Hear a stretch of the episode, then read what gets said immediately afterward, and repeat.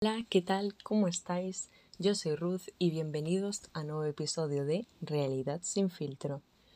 ¿Qué trataremos hoy? Pues uno de los problemas más polémicos y que más preocupan a la sociedad, el mercado de trabajo para los jóvenes, ese monstruo tan temido.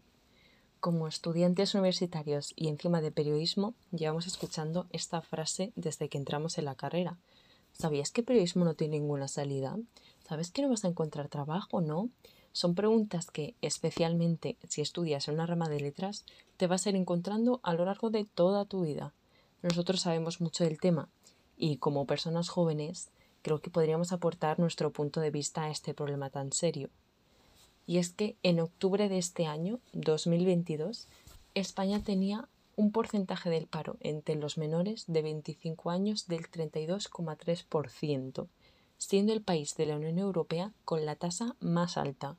Y para que os hagáis una idea, Grecia tenía un porcentaje del 27,3%, llegando a ser el segundo país con más paro entre los jóvenes. Y como no, el puesto más bajo lo tenía Alemania con 5,8%, según Eurostat. Y es que es una diferencia enorme. Y esta es la cuestión que nosotros nos preguntamos. ¿Qué pasa en España para que haya tanto desempleo juvenil? Para abordar este tema tan triste pero interesante, estoy aquí con mis compañeros Carlos, Ricardo y Nayara que aunque no somos expertos, queríamos charlar un poco con vosotros para comentar este tema que realmente nos preocupa mucho. Para comenzar, en mi sección voy a tratar una de las bases de esta problemática del mercado laboral para los jóvenes, y es que para mí una parte muy importante del conflicto son los aspectos sociales actuales, que podrían explicar esta tasa de desempleo tan alta, entendiendo a jóvenes como personas menores de 25 años, para explicaros este elemento social he querido resaltar unas cuantas cuestiones. Para comenzar, la educación es un punto clave. España es el segundo país de la Unión Europea con mayor tasa de abandono escolar. Según Eurostat, un 16% de los jóvenes de 18 a 24 años no habían completado la educación obligatoria, o sea, la ESO, en el año 2020 y otro dato muy interesante es que hay más paro entre los universitarios, o sea, nosotros, que entre los graduados en formación profesional, que nos puede sorprender, pero explica el tipo de empleados que demandan los empresarios actualmente y cómo deberíamos tal vez cambiar el sistema educativo. Otro problema es el demográfico. Resumiendo, cada vez hay menos jóvenes en España y nos dirigimos además a una población cada vez más envejecida según el INE, en 2052 el grupo de población de más de 64 años se habrá incrementado en más de 7 millones de personas, mientras que el grupo comprendido entre 16 y 64 años, o sea, un grupo enorme de personas, habrá perdido casi 10 millones. Una diferencia abismal. Y es que esta relación de la tasa de dependencia a mediados de siglo será prácticamente del 100%. ¿Qué significa esto? Que cada persona en edad de trabajar sostendrá a una persona inactiva. Por último, pero no menos importante, la fuga de cerebros. Una noticia bastante reciente del periódico El Economista del 5 de diciembre nos deja este titular. Aumenta un 70% la fuga de cerebros tecnológicos respecto al año pasado según datos de la Asociación para la Digitalización de España. El gran, el gran argumento para echarle la culpa a los jóvenes, como siempre, por irse a Alemania a trabajar como ingenieros, siempre es, si es que faltan empleados cualificados en tecnología. Pero yo creo que deberíamos hablar de la falta de inversión de España en esa tecnología, de las malas condiciones laborales y de la imposibilidad de mejorar profesionalmente. Os lo resumo. Un saldo de inmigración negativo, de España emigran más jóvenes de los que vienen, una tasa de abandono escolar altísima y la constante búsqueda de mejores oportunidades laborales nos lleva a la explicación de siempre. Hay factores tanto propiamente como económicos como sociales que explican este enorme problema estructural que tenemos en España. Ahora Carlos tratará justamente esos factores económicos de los que os he hablado es la parte más técnica, pero es a la vez la parte más útil para poder ver cómo esto que estamos contando se traduce en datos reales. Buenas, yo soy Carlos y como ya he mencionado voy a hablar acerca de los datos facilitados por el Instituto Nacional de Estadística y el SEPE en relación a los jóvenes y el desempleo. Si tenemos en cuenta los datos de actividad, empleo, paro y jóvenes inactivos, encontramos que en este segundo trimestre la tasa de empleo de los jóvenes aumenta 2,4 puntos porcentuales. Observamos que a mayor nivel de estudios, mayor tasa de empleo y viceversa, a menor nivel de estudios, mayor tasa de paro. La tasa de temporalidad entre los jóvenes desciende 5,9 puntos porcentuales en este segundo trimestre. Y la incidencia del tiempo parcial involuntario entre los jóvenes baja al 37,5%. Vamos con el perfil de desempleo. La tasa de paro entre los jóvenes desciende 1,7 puntos porcentuales en este segundo trimestre. El paro juvenil aumenta en la Unión Europea. En el caso de España, desciende Pese a esto, seguimos duplicando la tasa media de la Unión Europea. También disminuye la incidencia del paro sobre el total de la población joven. A su vez, desciende la tasa del paro de larga duración entre los jóvenes de hasta 24 años, llegando al 7,1%. Vayamos con el perfil de la actividad e inactividad. Los inactivos de 16 a 24 años que no buscan empleo por creer que no lo van a encontrar. La población desanimada joven registra un descenso, a apenas 6.700 personas. A continuación, damos paso a los contratos. Los contratos de formación y aprendizaje se sitúan en niveles bajos. En los primeros cinco meses del año 2022, los contratos registrados ascienden a 16.185. Casi la mitad de las contrataciones de formación y aprendizaje se celebran con mujeres, el 45,8% de estas. La contratación en prácticas tiende a ascender a 34.611 de enero a julio de 2022. La tendencia de la tasa de abandono escolar temprano es descendente, situada solo en el 13,3%. Los jóvenes autónomos. Tiende a aumentar levemente el número de jóvenes autoempleados. La cifra de afiliados en la reta, menores de 30 años, se sitúa en 262.000 167, el 62,7% son hombres. Los jóvenes afiliados al régimen especial de trabajadores autónomos aumentan un 0,4% en el último año, elevando la presencia de jóvenes autónomos en la afiliación al 7,8%. Si observamos los datos facilitados por el SEPE en los meses de septiembre y octubre, podemos observar que el desempleo en menores de 25 en ambos meses es exactamente el mismo, 32,3%. Sin embargo, el desempleo de los hombres menores de 25 en septiembre es del 30,3% y en octubre es del 29,9%. El desempleo en las mujeres menores de 25 en el mes de septiembre es del 34,7% y en octubre es del 35,2%. Según el Instituto Nacional de Estadística, el desempleo en España, tras dos meses de subidas, por fin el paro juvenil desciende, con 4.182 parados menos entre los menores de 23 años. Los desempleados en esta franja de edad se sitúan en 207.936 en total. El paro disminuyó con más intensidad entre las mujeres. En noviembre hubo 19.200 paradas, menos. Deja la cifra en un total de 1.727.600. En este momento, la cifra de jóvenes que estudian y trabajan se encuentra en sus máximos desde 2008. Hay 959.200 jóvenes que estudian y trabajan en España, entre los cuales me encuentro, y uno de cada tres jóvenes estudia a la vez que trabaja, es decir, el 32,3%. Desde que hay registros, Nunca ha habido tan pocos ninis en España. En este momento la cifra de ninis es de 805.400. Con los datos sobre la mesa del SEPE, en relación con la evolución del paro registrado por sexo, edad y sectores económicos de este último mes de noviembre de 2022, noviembre se salda con un total de 2.881.381 parados. Los menores de 25 años son 207.936, de los cuales 101.700 son mujeres. A partir de esa franja de edad, la cifra de mujeres va a ser siempre superior a la de los hombres. En la franja de edad de 25 a 29 hay un total de 223.474 parados, de los cuales 128.242 son mujeres, más de la mitad. Y en la franja de edad de 30 a 44 años encontramos un total de 834.443 parados, de los cuales más de medio millón son mujeres. Bueno, ¿os han sorprendido estos datos?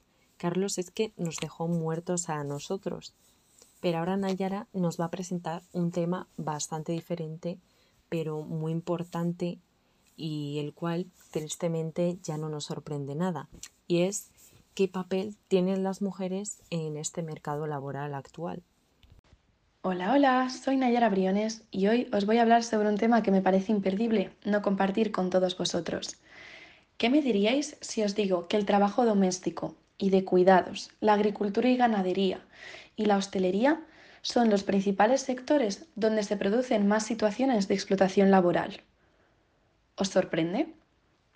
Los casos de explotación laboral se han triplicado desde el último informe de la Organización Internacional del Trabajo de 2018, destacando las cifras de las mujeres de origen extranjero. Estas mujeres sufren un trato vejatorio, abusos, falta de prevención de riesgos laborales, precariedad salarial y jornadas laborales exacerbadas durante los siete días a la semana.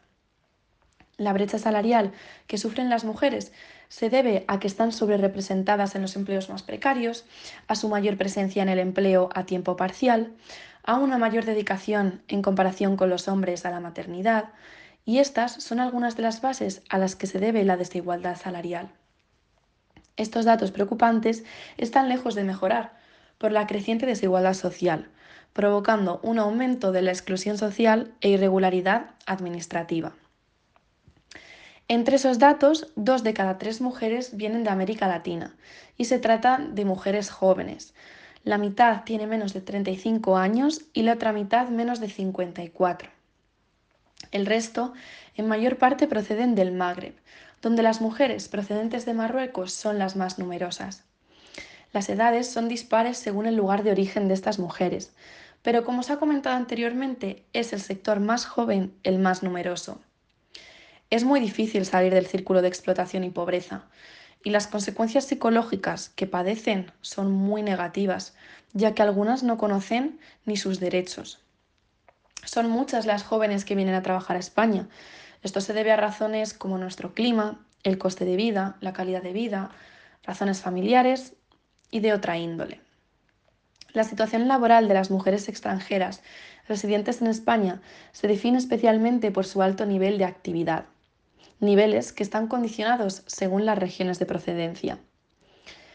La principal demostración de que el trabajo que desempeñan las mujeres inmigrantes se desarrolla en situaciones especialmente duras se aprecia en el porcentaje de las mujeres que no están dadas de alta en la seguridad social, tal y como es obligado por ley. De hecho, muchas de las mujeres inmigrantes consideran que su estado de salud ha empeorado desde que trabajan bajo estas circunstancias.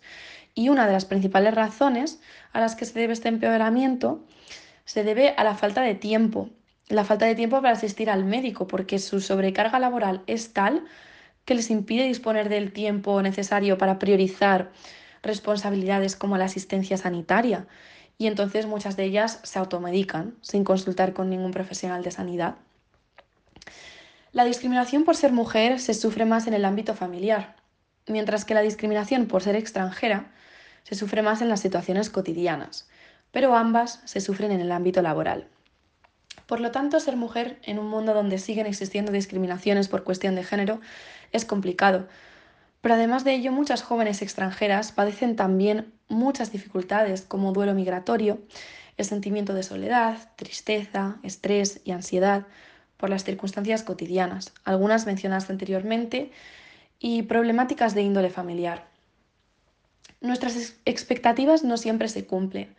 Hay veces que el desarrollo de las circunstancias en nuestra vida toma su propia dinámica, pero la realidad es que muchas mujeres a día de hoy viven algunas de las duras situaciones mencionadas anteriormente.